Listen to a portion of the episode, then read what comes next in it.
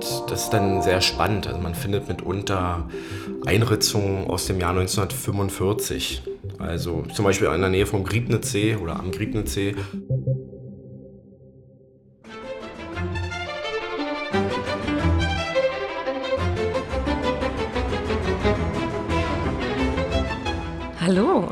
Morgen. Hier ist Anne von dem Dein Potsdam Podcast und ich freue mich sehr, dass du auch diese Woche wieder zuhörst, lieber Zuhörer, und eingeschaltet hast. Ich bin nicht alleine, ich bin heute mit Holger Raschke hier. Guten Morgen, Holger. Hallo, guten Morgen. Und Holger, du bist von Berlins Tiger, richtig? Genau, Berlins Tiger Stadtführung. Stadtführung, genau. Du führst also in Berlin nicht nur, auch in Berlin, aber vor allen Dingen auch in Potsdam. Potsdam ist meine Heimatstadt und da würde es natürlich naheliegen, dass ich auch hier auf den Straßen präsent bin. Und wir haben den heutigen ähm, Podcast tatsächlich Potsdams bewegte Zeiten genannt ähm, und haben mich dafür eingeladen, denn du bist ja unser Spezialist, möchte ich jetzt mal dir unterstellen, zum Thema russische Vergangenheit in Potsdam oder wie würdest du es ähm, beschreiben? Ähm, ich würde sagen sowjetische Geschichte, weil russische Geschichte würde ja auch noch in der Historie weiter zurückführen. Also man denke da zum Beispiel an Alexandrowka. Ähm, ich habe mich auf sowjetische Geschichte ähm, spezialisiert. Das hört sich jetzt erstmal für die Zuhörer wahrscheinlich sehr speziell an, aber im Prinzip meint das die Epoche nach dem Zweiten Weltkrieg oder mit dem Ende des Zweiten Weltkrieges über die gesamte Periode des Kalten Krieges bis eben in die 1990er Jahre und beinhaltet eben neben den klassischen Themen des Kalten Krieges eben auch die Präsenz der sowjetischen Streitkräfte hier in Potsdam und im Umland. Okay, da, danke für diesen Einblick, ähm, den wir in die heutige Podcast-Episode damit ja gestartet haben. Bevor wir dahin kommen, möchte ich ganz kurz zum Faktencheck. Und zwar möchte ich dich gerne fragen, wie klingt denn für dich Potsdam? Wie klingt Potsdam? Ähm, ja, also nach etwas klingen ist ja auch ein bisschen doppeldeutig. Also zum einen äh, klingt es erstmal nach Zuhause und eigentlich auch einem schönen Ort zum Leben. Also ich bin 1982 hier in Potsdam geboren und habe im Prinzip mein ganzes Leben hier verbracht. Also bin ein waschechter Einheimischer. Und äh, ja, wie klingt Potsdam noch? Also das hängt vielleicht davon ab, wo man sich gerade aufhält. Also wenn man sich in einem der vielen Parks aufhält, dann klingt Potsdam vielleicht nach Vogelgezwitscher und einer sanften Brise, die durch die Bäume ähm, zieht. Und an anderen Stellen ähm, klingt es vielleicht auch nach viel Autoverkehr und ja, solchen Sachen. Also sehr unterschiedlich. Also für mich hier am Alten Markt klingt es definitiv nach dem Gustav. Ah ja, okay. Das, also ja. nur als, als kleine Randinfo. Den höre ich sogar auch manchmal in Babelsberg. Siehst du. Äh, und ich würde jetzt mal auch sagen, vielleicht auch manchmal äh, nach Berliner Schnauze.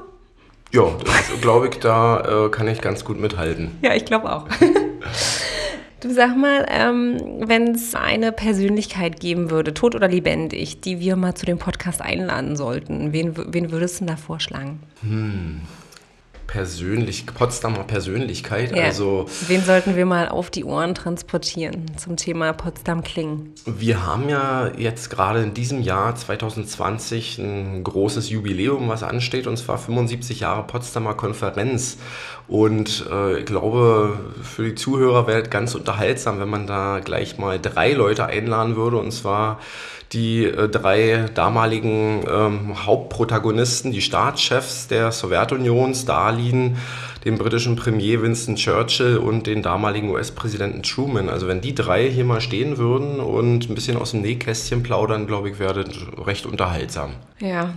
Wobei die natürlich nur zwei, ja. zwei Wochen äh, in Potsdam äh, residiert haben. ist jetzt die Frage, ob das schon eine Potsdamer Persönlichkeit ist. Aber das würde mir so spontan einfallen. Ja, ja, wäre auf jeden Fall äh, ein sehr, eine sehr interessante Sichtweise. Ich glaube, wir würden drei unterschiedlichen Sichtweisen zu der Potsdamer Konferenz dort präsentiert bekommen. Wobei man sagen muss, dass es auch ganz interessant ist, dass die natürlich also es war ein sehr ambivalentes Verhältnis der drei. Die sind ja hier nach Potsdam gekommen und haben auch gewusst zu feiern. Also die haben jetzt nicht nur am Verhandlungstisch gestritten und versucht irgendwie den Kuchen aufzuteilen, sondern die haben auch den Sieg im Zweiten Weltkrieg, zumindest äh, über äh, Deutschland. Hier in, in, Europa war der Krieg ja zu Ende, im Pazifik noch nicht. Äh, den wussten sie auch zu feiern und in ihren Villen am Griebnitzsee haben sie sich gegenseitig eingeladen, haben dort auch Musikveranstaltungen gemacht, haben sich gegenseitig Toasts ausgesprochen und große Banketts veranstaltet. Also man sollte sich da jetzt nicht äh, blenden lassen und denken, dass die da wirklich nur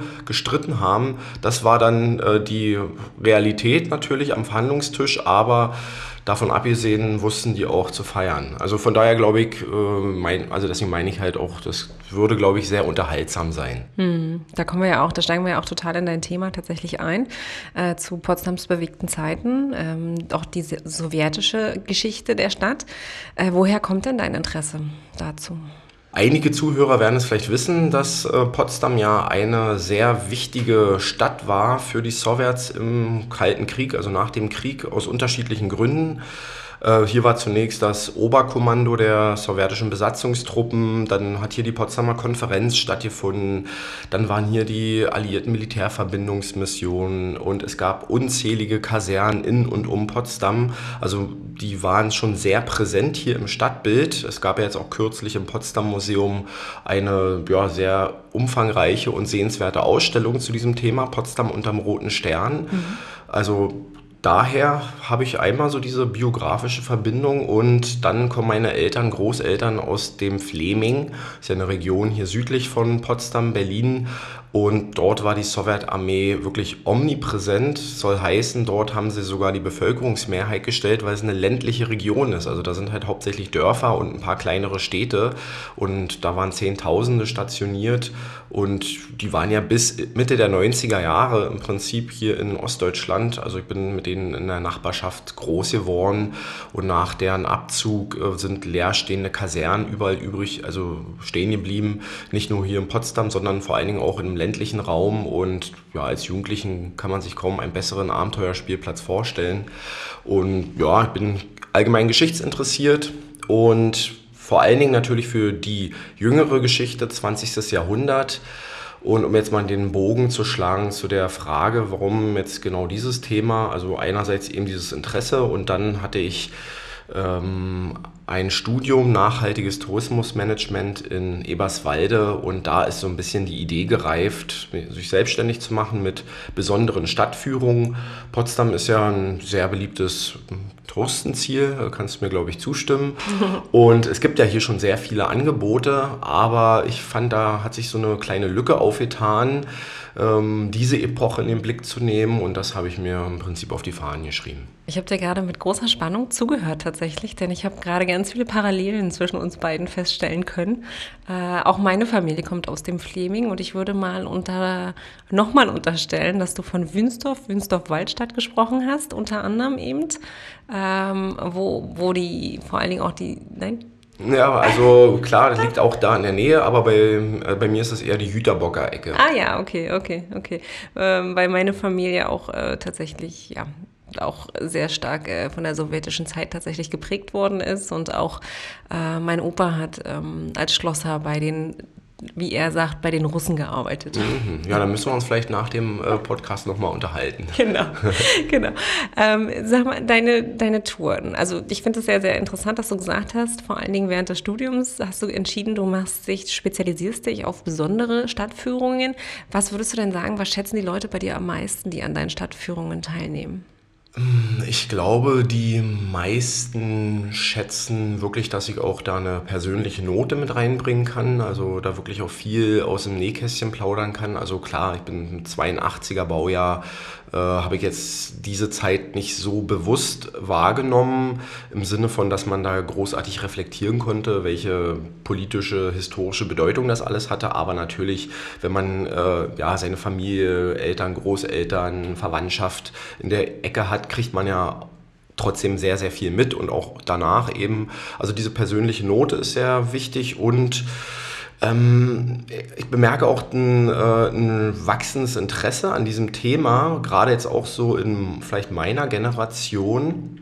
Ja. Und ich glaube, uns kommt zugute, dass wir da so ein bisschen unbefangener rangehen können an diese Geschichte. Also ich sag mal, unsere Elterngeneration, die dort eben auch aufgewachsen ist, die das viel intensiver miterlebt haben, da ist es alles noch ein bisschen emotionaler, denke ich mal. Und äh, ja, bei in meiner Generation ist es ein bisschen äh, unbefangener, ein bisschen vielleicht objektiver, jetzt, ich würde jetzt nicht sagen objektiv, aber objektiver, weil die Objektivität gibt es ja nicht, ist ja immer subjektiv.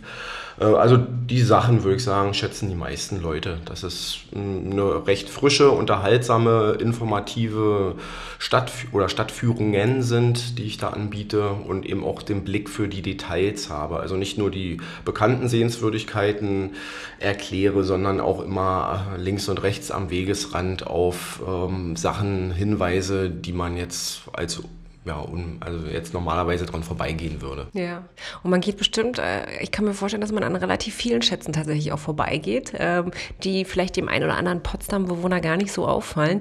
Eines der ähm, bemerkenswertesten Schätze, glaube ich, die wir haben, ist natürlich das Mosaik am Rechenzentrum. Mhm. Ähm, ich gehe davon aus, dass man da bei deinem Rundgang vorbeigeht. Genau, eine meiner Stadtführungen thematisiert schwerpunktmäßig die Architektur und Stadtentwicklung äh, in der DDR-Zeit. Die war ja auch sehr, ich sage jetzt mal, geprägt auch von sowjetischen Einfluss und das Mosaik ist ja da ein bildliches Zeugnis von, weil wir dort einen sowjetischen Kosmonauten haben, der dort abgebildet ist und was ja wahrscheinlich das bekannteste Motiv dieses Mosaiks ist. Und ja, diese, äh, dieses Motiv Kosmonaut war ja im gesamten Ostblock immer ein, ein Fortschrittssymbol gewesen. Hm. Ich habe auch, ähm, ich, definitiv, ich habe auch ähm, eine Podcast-Episode aufgenommen in der ersten Staffel zusammen mit Timo. Da ging es um Kunst am Griebnitzsee. Und ich habe Timo dann später ähm, in seinem Bürogebäude besucht am Griebnitzsee und er stand davor und hat gesagt, Anne, kannst du dir vorstellen, dass man hier ähm, vor Jahren zu DDR-Zeiten gar nicht durchfahren konnte oder dass das alles abgesperrt war äh, mit einem Zaun mitten im Wasser? Mhm. Ich, das ist 30 Jahre her. Das ist ja auch dieses Jahr, was wir dieses Jahr, also wir sind ja im 30. Jahr der deutschen Einheit, Mauerfall. Ähm, letztes Jahr, 89, äh, wurde groß in Berlin mit einem Jubiläum gefeiert. Ähm, trotzdem ist es für mich nach wie vor unvorstellbar, dass mhm. zum Beispiel ein Zaun durch den Griebnitzsee äh, führt.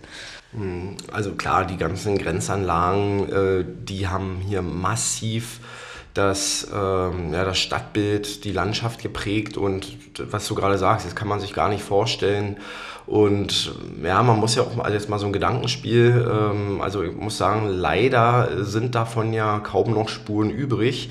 Also wenn man den Todesstreifen sehen will, gibt es im Prinzip ja nur die Bernauer Straße in Berlin, aber hier Potsdam hat ja leider da wirklich kein kein Zeitzeugnis aufzuweisen. Also ich meine, ist natürlich verständlich, dass man 89, 90 so schnell wie möglich das weghaben wollte, aber jetzt eben 30 Jahre danach äh, vor allen Dingen die jüngeren Generationen können sich das nicht mehr vorstellen. Und ich hatte mal so ein Gedankenspiel, und zwar Steinstücken ist ja Westberliner Enklave gewesen auf Potsdamer Gebiet, also liegt ja zwischen Griebnitzsee, also S-Bahnhof Griebnitzsee und äh, dem Stern sozusagen. Und da, wenn da ein Stück stehen geblieben wäre, 500 Meter oder sowas, das wäre heute ein totales Highlight, also Touristen-Highlight und äh, bildungspolitisches Highlight, ähm, gut angebunden an dem S-Bahnhof Griebnitzsee, aber äh, ja, nützt leider nichts, dem hinterher zu trauern. Potsdam hat hier und da ein Mauersegment, aber das hilft ja nicht, um so die gesamte Dimension dieser Grenzanlagen sich vorstellen zu können. Und das ja, jetzt so ein bisschen rückblickend betrachtet, finde ich es ein bisschen schade. Mhm. Obwohl wir nach wie vor auch viele Symbole der Teilung haben. Mhm. Ähm, wir, wir reden ja auch immer gerne über die Kliniker Brücke, die zwei verschiedene Farbanstriche tatsächlich mhm. hat. Also so, so Kleinigkeiten, das sind so Sachen, wo ich mir manchmal denke, ich würde, ich würde mir erwünschen, dass auch diese unterschiedlichen Farben auch zukünftig Bestand haben könnten.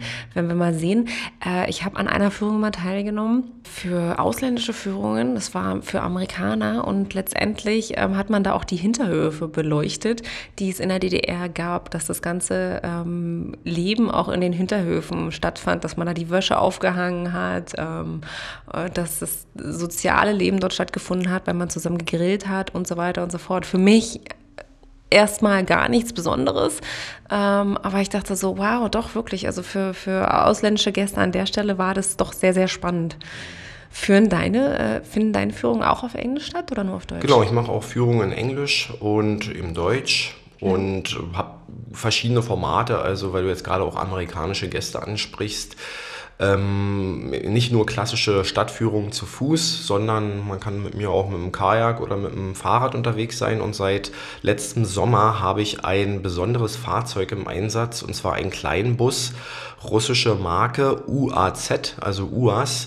Ähm, Spitzname Buchanka heißt übersetzt Kastenbrot, weil der hat so zwei runde Kulleraugen und also interessanterweise reagieren Kinder auch auf dieses Auto, also ja. neben vielen Erwachsenen, die stehen bleiben und gucken, wenn man damit äh, durch die Stadt fährt, äh, auch Kinder, weil ich glaube, das spricht so ein bisschen noch das Kindchenschema an, weil der irgendwie so niedlich aussieht.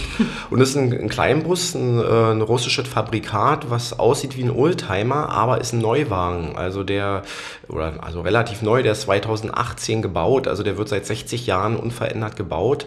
Ist ein, ja, ein Klassiker, kann man sagen.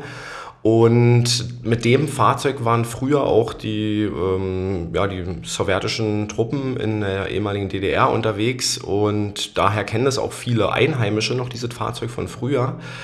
Äh, und für Amerikaner ist das natürlich immer ein totales Highlight, weil die in so einem Auto natürlich noch nie gesessen haben. Und wenn man mit so einem Fahrzeug unterwegs ist, dann äh, ist es eben ein besonderes Erlebnis. Und da kann ich mir vorstellen, ist es halt so ähnlich wie du diese Hinterhofführung, die du gerade angesprochen hast ich glaube, es geht manchmal weniger um die bekannten Sehenswürdigkeiten, sondern vielmehr um ein Gefühl, was vermittelt wird. Äh, deswegen auch ist persönliche Note sehr wichtig und Anekdoten und dass die Menschen einfach auch ein Gefühl dafür bekommen, okay, wie hat das Leben wirklich ausgesehen der Menschen und ja, so diese alltagsgeschichtlichen Sachen. Deswegen auch nochmal vielleicht so Klarstellung bei meinen Führungen, da geht es gar nicht so sehr um Militär und Militär militärhistorische Sachen oder militärtechnische Sachen, sondern da geht es mehr um die Alltagswelt der äh, sowjetischen Truppen hier in der DDR und wie hat man zusammengelebt mit den Deutschen. Also eher solche Sachen, als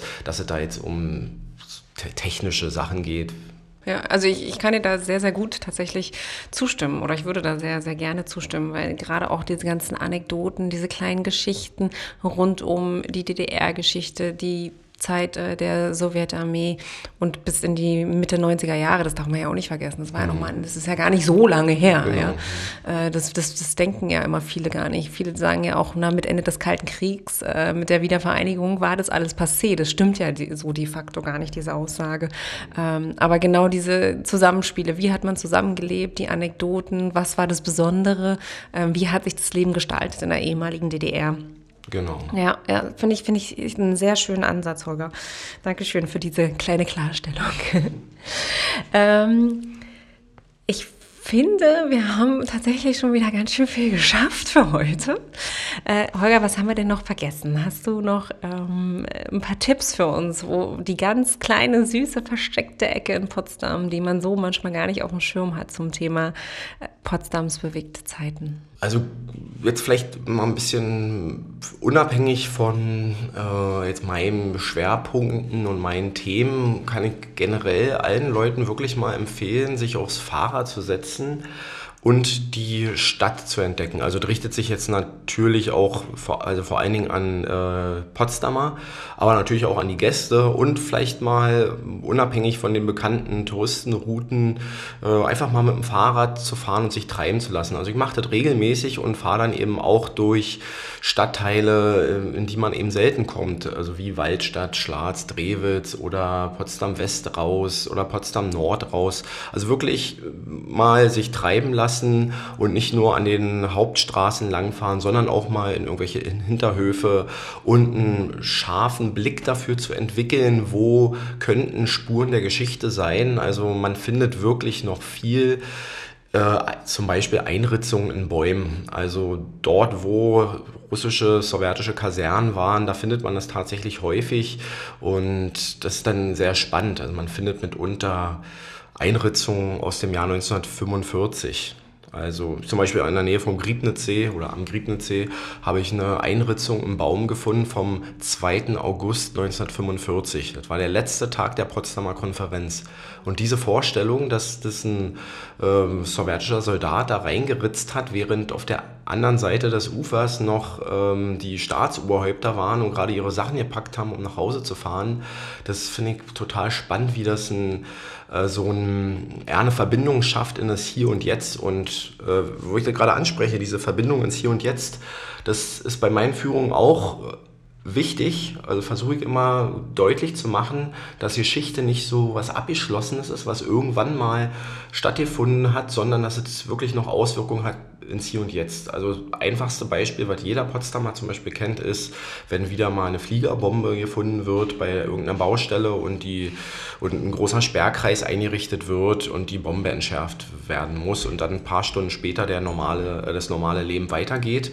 Also da sieht man, äh, wie Geschichte bis ins Heute hineinreicht und dann vielleicht noch eine andere Anekdote die ähm, jetzt gerade für mich äh, erst am Anfang steht. Und zwar habe ich äh, kurz vor Weihnachten eine E-Mail aus Russland bekommen Aha. von einem jungen Mann, mein Alter, 82er Baujahr, der auf der Suche nach seinem Urgroßvater war und darauf gestoßen ist, dass er am Friedhof Bassenplatz, also dem sowjetischen Ehrenfriedhof auf dem Bassenplatz, beerdigt ist. Ich habe auch sein Grab gefunden, da steht nicht sein Name drauf und derjenige fragt jetzt, ob es möglich ist, dass man da den Namen und ein Bild von seinem Urgroßvater anbringen kann. Und das werde ich jetzt in nächster Zeit ähm, ja, der Sache nachgehen. Also wer daran Interesse hat, bitte mal bei Facebook oder Instagram Berlins Tiger äh, dranbleiben. Ähm, auf jeden Fall ist es eine sehr, sehr dramatische und spektakuläre Geschichte. Derjenige aus Russland hat mir zahlreiche Dokumente geschickt und so ein bisschen die Lebensgeschichte ähm, präsentiert von dem Urgroßvater. Und äh, ich sag mal, das ist sehr untypisch ist keine heroische ähm, Geschichte, wie man es vielleicht vermuten würde. Und ja, also wie gesagt, ich stehe da gerade am Anfang, aber ich finde es wirklich spannend, wie so eine Geschichte auf einmal im Jahr 2020 wieder aktuell wird und man da dran arbeiten kann. Ja, und vielleicht auch nicht die letzte Geschichte tatsächlich. Genau. Ja? ja, nee, du hast das gerade sehr, sehr schön beschrieben. Ich kann dich sehr gut nachvollziehen zum Thema Bombenentschärfung. Äh, da sind wir ja auch so ein bisschen hier ja, stimmt, am genau. alten Markt, sehr gebrandmarktes ja. Kind, wie oft wir die Touristinformationen und unsere Büroeinheiten schon schließen mussten. Und ich denke immer so, oh, wenn manchmal werden die auch gesprengt, also manchmal wird ja der Zünder tatsächlich, geht mhm. er ja hoch und wenn, wenn du das dann hörst, dann, dann will ich immer gar nicht mehr ausmalen, welche ähm, Erinnerung das in dem einen oder anderen tatsächlich ja. auch weckt. Ähm, ich wünsche dir viel Erfolg bei deiner, ich nenne es mal zu, Familienzusammenführung. Mhm, danke. ähm, eine sehr aufregende Geschichte tatsächlich, die du da gerade am Rande erzählt hast. Ich freue mich sehr, Holger, dass du heute bei uns warst. Wir haben ganz viel geredet. Ähm, es hat mir großen Spaß gemacht. Und ich würde jetzt auch noch gerne noch mal den kleinen Aufruf in gemeinsamer Werbesache machen. Wir haben ähm, eine neue Broschüre herausgebracht. Das ist die Einladung nach Potsdam. Die gibt es in den Potsdamer Touristinformationen oder natürlich auch über unser telefonisches Service Center oder über unsere bekannten Social Media Auftritte. Und dort findet ihr auch den Holger vertreten. Ähm, schön, dass du dabei warst, Holger, bei der Broschüre und schön, dass du heute bei dem Podcast, bei der Podcast-Episode äh, uns zur Seite gestanden hast. Vielen Dank für die Einladung. Lieber Zuhörer, äh, ich wünsche dir eine wunderschöne Woche. Bis zum nächsten Mal und ich sage Tschüss. Tschüss.